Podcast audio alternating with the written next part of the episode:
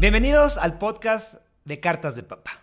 Cuando mi esposa Laura me dijo que iba a ser mamá, que estaba embarazada, lo primero que pensé fue qué miedo. Y entonces, por esa sensación, decidí empezar a escribir. Algo de lo que mejor sé hacer en la vida, de manera innata, es escribir. Pero no era cualquier carta, no era cualquier documento.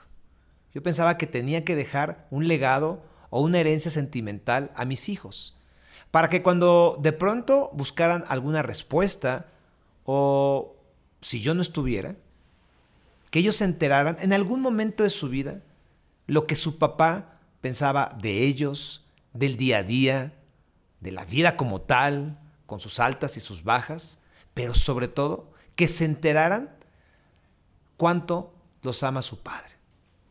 Y de ahí fue creciendo no solamente eh, el proyecto como tal de escritura, sino la capacidad de comunicar como papá.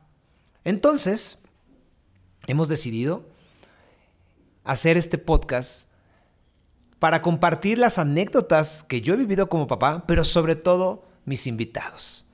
Personas importantes en el entretenimiento, en los negocios, en las redes sociales, en el deporte, en el día a día.